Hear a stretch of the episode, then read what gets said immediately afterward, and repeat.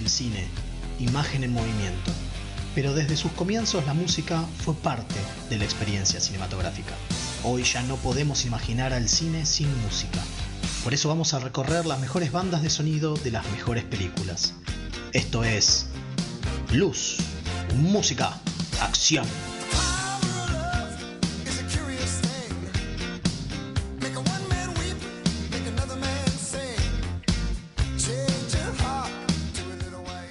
Bienvenidos a un programa especial de Luz, Música, Acción, acá en el festejo de fin de año de Mixtape Radio. Mi nombre es Mael, tengo aquí al lado a Kim. Hola, buenas noches. Hoy vamos a hacer un programita cortito, vamos a hacer una pastillita de lo que es normalmente Luz Música Acción, que lo pueden escuchar todos los domingos a las 19 horas o los miércoles a las 4 de la tarde en su repetición. Y si no, obviamente lo pueden buscar en las redes sociales, en Facebook, en Twitter, en Instagram. Evox, Spotify y Anchor. Exactamente. Así que bueno, eh, recuerden, estamos de festejo en este lindo día de verano donde pueden venir a escuchar bandas, escucharnos a nosotros, ver los programas en vivo. En este momento atrás tenemos una pecera, hay gente que nos está mirando. Eh, y también tenemos fichines y juegos de mesa como para que vengan a jugar. Así que recuerden, hasta la una de la mañana en Velasco 405, Villa Crespo. En el espacio punto de fuga. En el espacio punto de fuga tenemos el fin de año de Mixtape Radio. Pero bueno, esto es Luz Música Acción, este programa que hacemos donde hablamos de bandas de sonido de las películas que más nos gustan. Y de las mejores bandas de sonido. Bueno, no, no siempre. A veces hablamos de bandas de sonido que no están tan buenas, pero por ahora venimos bien. Pero que van bien para las películas. Exactamente, van bien para las películas. Y bueno, hoy tenemos una pequeña, pequeña pastillita. No vamos a hacer un programa completo. Vamos a hacer una pequeña pastillita. Y esa pequeña pastillita es sobre qué película? The Never Ending Story. Sí, la, historia, sin, fin. La de Atreyu. Esa. Sí, para ustedes, centennials y millennials que tienen malos padres que no les se las hicieron ver de chicos, eh, es el tema que conocen por Stranger Things. Claro, el, tema que apareció en la tercera temporada de Stranger Things. Ese, sobre eso vamos a hablar. Eh, porque en realidad es una película que está re buena. Es eh, una de las mejores películas que vimos de chicos nosotros. En los 80, la verdad que el que creció en los 80 la vio y le hizo la niñez, porque es preciosa la película. Es del año 84, es decir, por ejemplo, Gambusa, acá, nuestro operador, no había nacido, me parece. ¿Ves? Acá dice que no, definitivamente. Bueno, ¿Te la hicieron ver a vos, por lo menos? No. Mira, padres, malvados que no se la hacen ver. Bueno, el director es Wolf, eh, Wolfgang, uy, Dios, Wolfgang Petersen. Sí, es un director alemán que había hecho carrera en Alemania, larga carrera, hasta que con esta película se hizo camino en Hollywood. Y después se pasó a hacer muchas películas de acción eh, muy conocidas como Epidemia, Air Force One. Hizo Air Force One. Air Force One. Eh, hizo Enemigo Mío, ¿te acuerdas de Enemigo Mío? Hizo Troya. Sí, Troya pero a nadie le gusta Troya. Pero a mí no me Brad gusta Pitt siendo Sí, Brad Pitt sin remera le gusta a cualquiera, yo entiendo, pero. Obvio. pero bueno, y, eh, la cosa es que hizo muchas películas de acción, pero entró al eh, mercado de Hollywood con esta película, que es preciosa. Y que definitivamente no es de acción. Que no es de acción, es de fantasía, aunque a él le gusta la cuestión sci-fi o fantasía en sus películas, va, no Air Force One claramente, pero en otras que ha hecho sí. Eh, así que, bueno, eh, también fue guionista, ¿no? Hizo parte del screenplay. Parte del screenplay. Junto con Herman Wiegel. Ellos dos hicieron, obviamente, basado en un libro. Sí, que lo achuraron al pobre libro.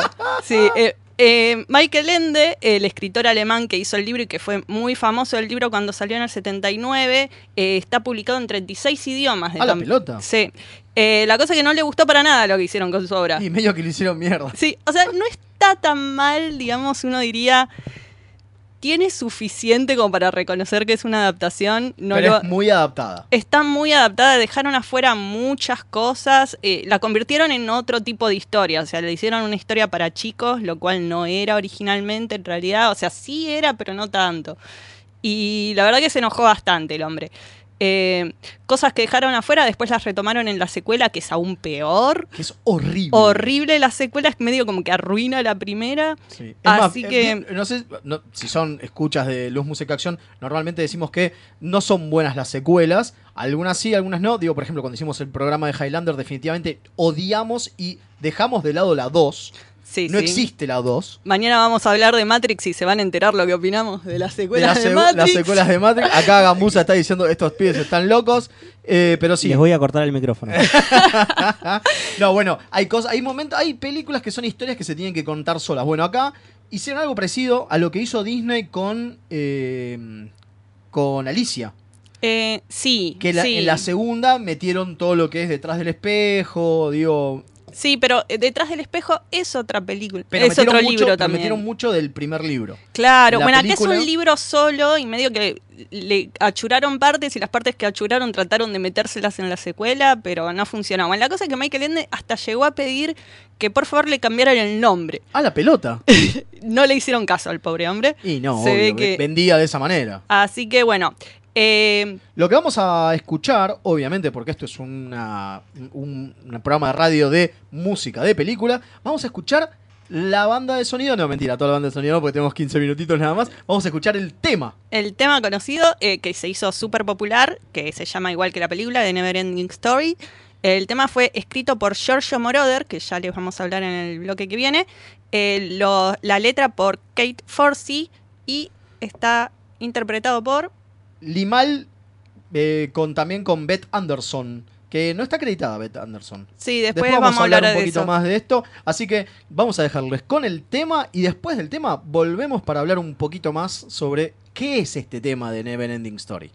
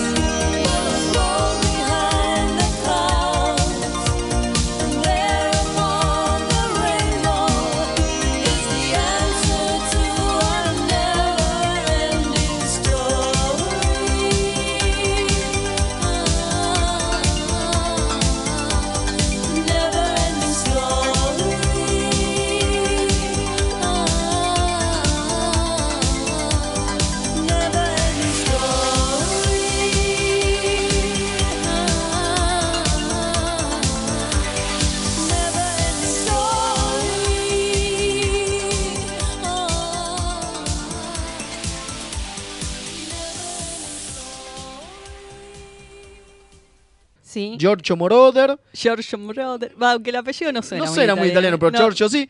Es un tipo que hizo muchas cosas en los 80. Hizo muchas cosas. Casi, yo te diría que definió las películas de los 80 con Por todo ejemplo, lo que hizo. ¿Qué, qué, qué- ah, porque en serio, a ver, cuando hablamos, primero, es un italiano eh, y que hizo cosas como, por ejemplo, Flash Dance hizo. O O sea, sea, el tema. hizo eh, el tema de Flashdance. Hizo el tema de Flash Dance. eh, fue nominado al Oscar El chabón- por el tema. Aparte, el chabón compuso cosas para Donna Summer.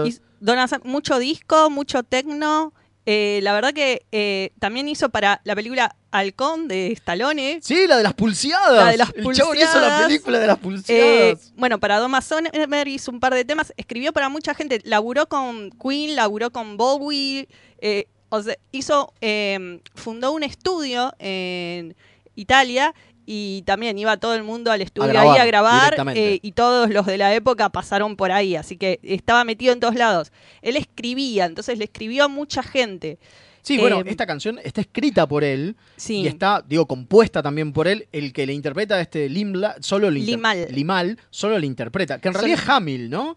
El nombre El- es Hamil al revés. El nombre es un anagrama de Hamil. Claro. eh, que es su apellido. el Se apellido. llama Christopher Hamill y bueno, se puso Lima. ah, no sé, ¿por qué no? porque suena cool. Bueno, pero yo. de nuevo, como decíamos, como se escuchaba recién, había una voz masculina y una voz femenina. Claro, la voz femenina es Beth Anderson y no está eh, Acreditada. acreditada. en la cosa. Eh, incluso en el videoclip, la que hace las voces es la chica que está en la banda de Limal de ese momento, que la banda tiene un nombre, Caja Mogugu, no sé. Caja Mogugu, creo que Era, era, bueno, Caja, Caja Gugu. Caja Gugu. La idea es que fonéticamente suena como gaga gugu, que son las palabras de bebé. Eh, eran los No. 80, había muchas drogas, gente. Claro. Eh, así que, bueno, esa era la banda de Limal. Bueno, la chica que hacía la, la- la vocalista, eh, no, él, él era el vocalista, La pero la chica coros. que hacía los coros de la banda de él eh, Fue la que terminó fue el la video. que estaba en el video haciendo... eh, O sea que a, a- a Beth Anderson la ningunearon. la lingonearon mal, no sé por qué habrá pasado, no encontré el backstage Qué de loco, eso. ¿eh? Bueno, sí, pero, pero hay un backstage muy importante, que es que esta película en Alemania tuvo otra banda de sonido totalmente distinta. Sí, el Klaus, eh, ah, el nombre, ver, tenemos- Klaus Doldinger es el que hizo la parte orquestal y toda la banda de sonido de la versión alemana, que por alguna razón en Alemania salió con otra banda de sonido. O sea, Moroder, Giorgio, nuestro amigo Giorgio, no tuvo nada que ver en la versión alemana. no, hizo la parte yankee, digamos, y la parte bueno, que sí, salió para el resto digamos. internacional, claro, él hizo la banda de sonido, o sea, porque no solo escribió el tema principal, sino que escribió parte de los Todo temas el score, instru- claro. instrumentales. Y es muy raro porque le cambia mucho el clima a la música del otro tipo. O sea, vos la escuchás y es mucho más creepy, mucho más oscura, nada que ver. Sí, no hay, no hay eh, tecladitos, digamos, Sí, ¿no? sí, No, hay el no es 80 nada, es mucho nada. más eh, música sinfónica. ¿Habrá nada que ver. sido el autor que dijo, bueno, por lo No menos en creo, Alemania esto? No creo. Debe Pero ser- es raro porque digo, son versiones totalmente distintas de una película. Sí, no sé si habrá tenido que ver más el director, yo diría. Ah, puede ser. Así que, Así que es muy posible que eh, a Giorgio lo haya puesto la productora sí. y, y el otro es como un director scat. bueno, ¿no? eh, en realidad el tema más conocido de Giorgio Moroder Ah, es eso es. o- otro que definió una época. Sí, otro que definió los noventas. Sí, fue, hizo el tema del Mundial del 90. De Italia 90. Sí. Increíble. Tati Italiani, el que lo compuso fue él. O sea, demuestra el nivel de eh, presencia que tenía el hombre en esa época, porque en general los temas de los mundiales eligen gente grosa. Bueno, se ve que era lo más grande que tenía Italia en ese momento y decidieron ir con un italiano y fue el que hizo el tema del mundial. Y bueno, si vení, como dijimos, venía de definir los 80 el hombre, hizo el tema de Flashdance, hizo el, ¿no? Sí, sí, hizo el sí. tema de la historia sin fin. Hizo el tema Eh, del halcón, dejémonos joder. Sí, así que bueno, se ve que debe ten- tener algo que ver eso con que lo eligieran. Y la verdad que el tema del mundial para nosotros es el mejor tema del mundial de la historia, así que Sí, de- es como. un aplauso a como- Giorgio. La verdad que Giorgio Moroder es como el grosso de, de lo que hemos descubierto, ¿no? En, porque encima, a ver, el que ve la, la película no tiene ni idea quién carajo es Giorgio Moroder, ¿no? No, no, Porque yo es más, no, yo- no yo había pensé- escuchado el nombre jamás. Yo, Yo pensé verdad que era un tema de una bandita pop tipo Erasure, ¿no? Claro, estaba convencida yo que era algo Sí. así. No, no, ni idea tenía. Así que bueno, estos son parte de los datos que normalmente contamos en Luz Música Acción. Esto es parte de, la, de lo que hacemos todos los domingos a las 19 horas. Contamos eh, historias de Sí. la música y aparte escuchamos la música. Como habrán escuchado, no pisamos los temas porque la idea es que escuchen la música y no queremos arruinarlo nosotros con nuestras voces, ¿no? Sí, Digo, si ponemos esta música también es porque la queremos mucho y Exacto. vale la pena escucharla y además uno en general no le puede prestar tanta atención cuando ve la película, o sea, salvo temas como estos que son los que abren la película y tienen una otra presencia y los podés disfrutar más dentro de la película, hay temas que a veces quedan pisados por la escena que uno no llega a prestarle la atención que merecen y bueno, este es el lugar que les damos para poder escucharlos tranquilos. Sí, una de las cosas que nos pasa siempre es que normalmente eh, tenemos un programa de una hora, hablamos unos 15 minutitos, quizás un poquito más, pero en realidad hay muchos temas que en la película se escuchan, no sé, 7, 10 segundos y nosotros lo ponemos completo. Sí, para que puedan escucharlo por primera vez en toda su gloria, digamos. Así que bueno, saben que nos pueden escuchar, como dijimos, todos los domingos a las 19 horas acá por Mixtape Radio. Y si andan por acá, recuerden, por acá por Villa Crespo, recuerden hoy. Hoy no, otro hoy, día. otro día. Bueno, otro día pueden pasar por el espacio punto de fuga, ningún problema. Pero hoy en Velasco 405 estamos festejando el fin de año con la gente de Mixtape, más allá de todos los programas. Ahora viene eh, Pablo, el almirante Pablo, con su El Alternador, con su programa El Alternador, que ya, ya está viniendo. Eh, más allá de los programas, tenemos bandas que van a tocar en vivo. Tenemos unos fichines hermosos para que vengan a jugar, Sí. todos de corte argentino. Diseño argentino. Todo diseño argentino y aparte tenemos un lugar de juegos de mesa y aparte, la- eh, los- el lugar de juegos de mesa eh, gracias a la gente de Icaut y aparte tenemos una feria freak donde pueden comprar un montón de cosas, hay cómics, hay muñequitos, hay Sí, impresiones yo 3D. ya estuve chusmeando, creo que se nos va a ir una buena plata. Maravilla, así que pueden venir y disfrutar con nosotros del fin de año en Mixtape Radio. Los dejamos ahora con un poquito de música y en un ratito viene el alternador.